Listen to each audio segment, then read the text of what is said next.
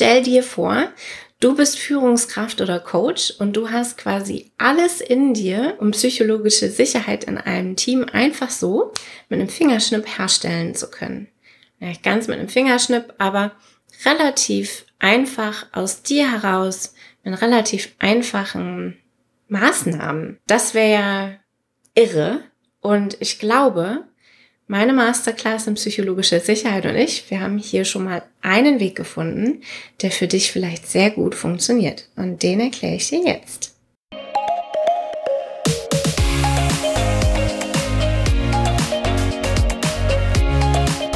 Hallo und herzlich willkommen beim Snipcast. Wir reden über Themen wie Agilität, NLP, also neurolinguistisches Programmieren, Kommunikation, Psychologie und alles, was für dich als Agile Coach oder Führungskraft relevant ist. Willkommen, schön, dass du da bist. Es ist wieder eine Solo-Folge mit mir. Und ich freue mich heute über ein Thema zu sprechen, das bei uns so ein bisschen in unserer letzten Masterclass für mehr psychologische Sicherheit aufgetaucht ist. Und zwar ein Thema, das gerade unfassbar populär ist und auf LinkedIn, allen möglichen Management-Magazinen rauf und runter diskutiert wird. Und wir machen heute gemeinsam ein bisschen, naja, wir bringen ein bisschen Klarheit in das Thema Vulnerable, Vulnerable Leadership. Voll der Zungenbrecher. Also was damit gemeint ist, ist, sich als Führungskraft oder in einer Führungsposition vulnerable, also verletzlich zu zeigen.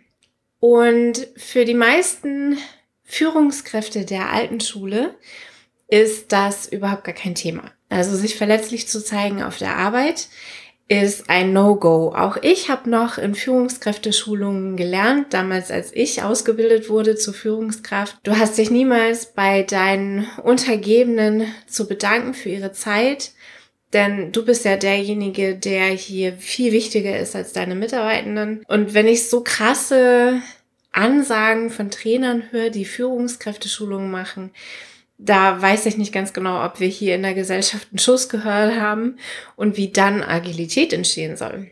Denn Agilität basiert auf Augenhöhe, basiert darauf, dass wir unseren Kunden gegenüber offen sind, dass wir mutig agieren können. Und all solche Werte und Prinzipien können nur existieren, wenn wir ein gewisses Grad an Verletzlichkeit zeigen. Wer jetzt psychologische Sicherheit mal eben googeln möchte, der findet zumindest unter den Bildertreffern für psychologische Sicherheit so ein Rechteck. Stopp, stopp, stopp, stopp, stopp. Hier ist der Henry aus dem Schnitt. Wenn Janina Rechteck sagt, dann meint sie natürlich ein Dreieck. Im Video ist das auch zu sehen, dass sie genau das meint, denn das zeigt sie auch. Ich wollte das einfach nur kurz korrigieren und weiter geht die Folge. Dieses Rechteck beschreibt so ein bisschen die Bestandteile von psychologischer Sicherheit. Das ist eine Perspektive, psychologische Sicherheit zu betrachten.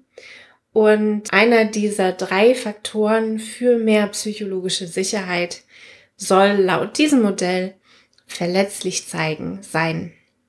Und ich finde, das macht total viel Sinn aus mehreren Gründen und da gehen wir jetzt einfach mal ein bisschen tiefer drauf ein. Voraussetzung ist natürlich, dass dein Ziel ist, psychologische Sicherheit in deinem Team zu implementieren. Psychologische Sicherheit ist meiner Meinung nach Voraussetzung für innovative, kreative und leistungsbereite Teams, ist meiner Meinung nach Voraussetzung für selbstorganisierte Teams, also Teams, die selbst in einem gewissen Rahmen bis zu einem gewissen Grad Entscheidungen treffen, für schnellere Entscheidungen. Und ist meiner Meinung nach eine riesen Voraussetzung dafür, dass wir empathisch sein können, also kundenzentriert entwickeln können. Und ist meiner Meinung nach Voraussetzung dafür, dass sowas wie kontinuierliche Lieferung überhaupt stattfinden kann. Denn wenn ich etwas ausliefere, was noch nicht perfekt ist, ist alleine das ja ein kleines bisschen Verletzlichkeit zeigen und ein kleines bisschen sich verletzlich machen für die Kritik von unseren Kunden, von anderen Teammitgliedern, von Schnittstellenpartnern oder wenn wir im skalierten Kontext sind, von anderen Teams. Also verletzlich zeigen, finde ich, ist eine Grundvoraussetzung dafür, dass Agilität überhaupt entstehen kann.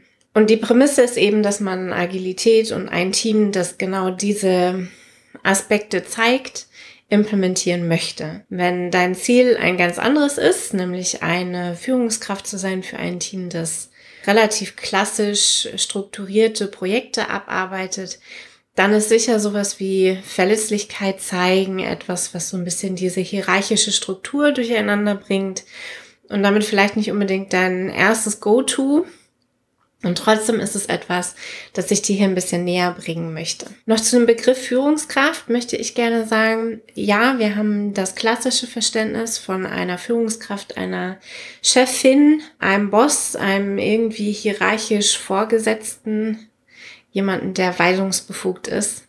Und wir haben aber im Agilen eben auch die Perspektive auf Führungskräfte im Sinne von alle, die Führung übernehmen. Und das ist laut Scrum Guide ganz klassisch sowohl der Product Owner als auch die der Scrum Master, der die Scrum Master und alle Teammitglieder in jeweils ihren Themenbereichen übernehmen dort Führung. Diese Form von Führung breitet sich aus, auch aus auf weitere Rollen, die wir in Agilität kennen. Das ist jetzt natürlich nicht nach Scrum Guide, aber wenn du dir nochmal anhören möchtest, welche Rollen Henry und ich noch so in Agilität sehen, dann haben wir, ach, bestimmt vor zweieinhalb, drei Jahren schon eine Folge dazu veröffentlicht. Das war eine unserer ersten Folgen und die ist hier im Showtext für dich verlinkt. Was passiert also mit diesem Vulnerable Leadership Stil? Oder was passiert, wenn ich diesen Vulnerable Leadership Stil anwenden möchte? Ich finde, das ist ein ganz klassisches Beispiel wenn wir uns mal zurückdenken, gar nicht so weit zurückdenken an die Corona-Zeit, an die Homeoffice-Zeit, diejenigen Führungskräfte, die tatsächlich transparent gemacht haben, dass auch sie im Homeoffice an ihre Grenzen gehen, dass auch sie Homeschooling machen, dass auch sie nicht mehr so verlässlich ihre, selbst ihre Zeiten einplanen können am Tag, sondern eben nebenbei Kinder betreuen müssen und so weiter und so fort das sind schon so die ersten Ansätze von Verletzlichkeit zeigen. Ich habe irgendwo die Geschichte gehört von einer Führungskraft, die tatsächlich sogar eine Abwesenheitsnotiz eingestellt hat, nach dem Motto, für sie bedeutet Home, Homeoffice irgendwie vier Kinder zu betreuen, Hausaufgaben zu machen in mindestens vier unterschiedlichen Altersklassen, Mathe und Chemie weit über ihrem eigenen Wohlfühlstand hinaus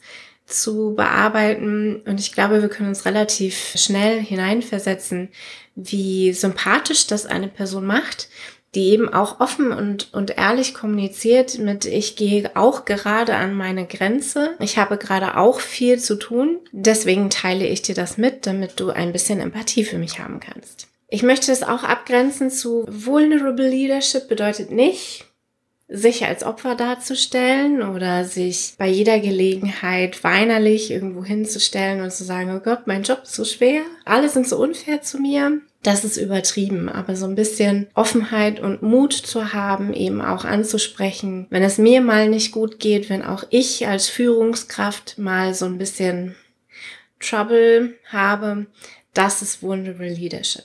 Und das bewirkt ganz, ganz verschiedene Dinge in Teams, die sich wirklich gut miteinander einstimmen. Aber auch hier wieder Teamgedanke im Sinne von, sie arbeiten wirklich zusammen und es ist nicht nur eine Abteilung. Denn alleine dieses Ich mache transparent, dass auch ich meine Schwächen habe, hat was von Vorlieben.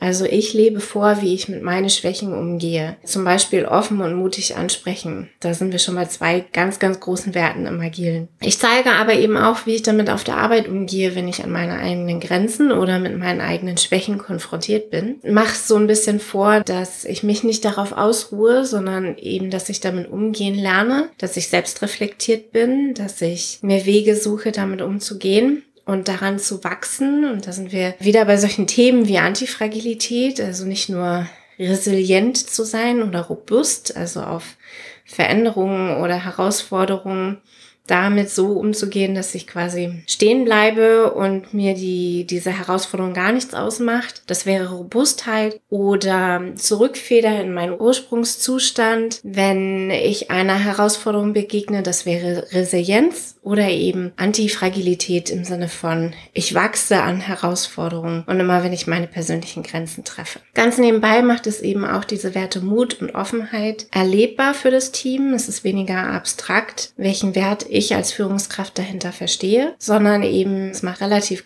transparent, dass für mich hinter Mut und Offenheit auch steht, Schwächen zu haben und diese zu zeigen. Die einzelnen Teammitglieder werden dann dieses Verhalten übernehmen mal wieder transparent machen, wenn auch sie an Schwächen oder Herausforderungen ankommen. Sie werden es leichter haben, nach Hilfe zu bitten oder gemeinsam mit anderen Teammitgliedern so ein bisschen darüber zu sprechen, wie können wir gemeinsam ein Sicherheitsnetz schaffen, um mit meinen Schwächen oder mit unseren Teamschwächen umgehen zu können. Insofern dient Vulnerable Leadership dieses Vormachen von Verletzlichkeit oder Verletzlichkeit zeigen und das eben auch zu üben, hilft eben auch dabei, Qualität zu steigern in den Teams und diese Teams im Sinne von Sicherheitsnetzen und alternativen Plänen, also Plänen in Anführungszeichen, besser vorzubereiten auf Herausforderungen oder Themen, mit denen sie einfach bis hierhin noch nicht so gut umgehen konnten. Dieses Sicherheitsnetz ein ganz, ganz wichtiger Bestandteil für mehr psychologische Sicherheit. Wenn ich als Teammitglied das Gefühl habe, dass ich mich verletzlich zeigen kann, dann wächst bei mir auch der Forschergeist, der Pionier, Pirat, der, der so ein bisschen losgeht, der Neugierde Pirat, der so ein bisschen losgeht und sich Themen anguckt, die mir vielleicht noch gar nicht so liegen oder in denen ich eben noch kein Experte bin. Ich traue mich raus aus meiner Bubble, in der ich mich sehr wohlfühle, aus meiner Komfortzone. Und das kann zu ganz, ganz verschiedenen Aspekten führen. Kreativität und Innovation auf der anderen Seite. Aber gerade wenn bei dir sowas wie in IT-lastigen Teams, wenn bei dir sowas wie Extreme Programming, Pair Programming passieren soll oder Test-Driven Development, dann ist so dieses, okay, ich traue mich erstmal raus aus meiner Komfortzone und probiere zum Beispiel crossfunktionale Fähigkeiten aus. Ich kenne mich nicht aus mit Cloud-Technologie, aber ich traue mich jetzt einfach mal ran an dieses Thema. Ich mache transparent, dass es nicht mein Expertenthema ist und dass ich mich jetzt gerade ausprobiere. Und dadurch entstehen eben Teams, die wirklich crossfunktional und T-shaped sind. Und keiner braucht sich so ein bisschen zurückziehen auf ihr oder sein, ich bin halt nur Frontend-Entwickler oder ich bin halt UX-Designerin und ich kann keine Tests schreiben, sondern dann bekommt man wirklich die Gelegenheit, crossfunktionale Teams aufzubauen, die dann wiederum sich besser vertreten können, schneller Aufgaben abarbeiten und so weiter und so fort. Also du siehst schon, dieses Thema verletzliche Führung, Vulnerable Leadership ist ein Riesenpotenzial. Und ich finde es umso spannender, dass wir dieses Thema in unserer Masterclass tatsächlich aufgegriffen haben. Natürlich ist es abhängig von der Organisationsstruktur oder der Kultur drumherum, inwiefern ich als individuelle Person mich verletzlich zeigen kann. Also die Frage, was macht die Organisation damit, wenn ich als Führungskraft sage, ich habe auch Fehler. Ihr könnt mir dabei helfen, damit umzugehen. Also du siehst hier, Vulnerable Leadership hat wahnsinnig viele Vorteile. Das fängt bei jedem Einzelnen an, bei dir, bei mir, beim Ich. Also was äh, können wir, wie können wir uns verletzlich zeigen? Was brauchen wir uns, um uns sicher genug zu fühlen, um uns verletzlich zeigen zu können. Und es breitet sich dann aus auf das Team oder die Leute um uns herum, mit denen wir arbeiten. Und natürlich ist es abhängig von der Organisationskultur drumherum. Also was ist überhaupt möglich zu zeigen. Und insofern ist Vulnerable Leadership ein super spannendes Thema. Die anderen beiden Aspekte aus diesem Rechteck, äh, aus diesem Dreieck für psychologische Sicherheit sind übrigens Verantwortung übernehmen und Vertrauen schenken. Und auch das sind zwei total interessante Bereiche, die wir uns in einem ganz anderen Podcast gerne mal anschauen können. Zu Vertrauen haben wir schon einen Podcast gemacht. Da kannst du gerne dir die Folge nochmal anhören. Auch die ist hier in den Show Notes verlinkt.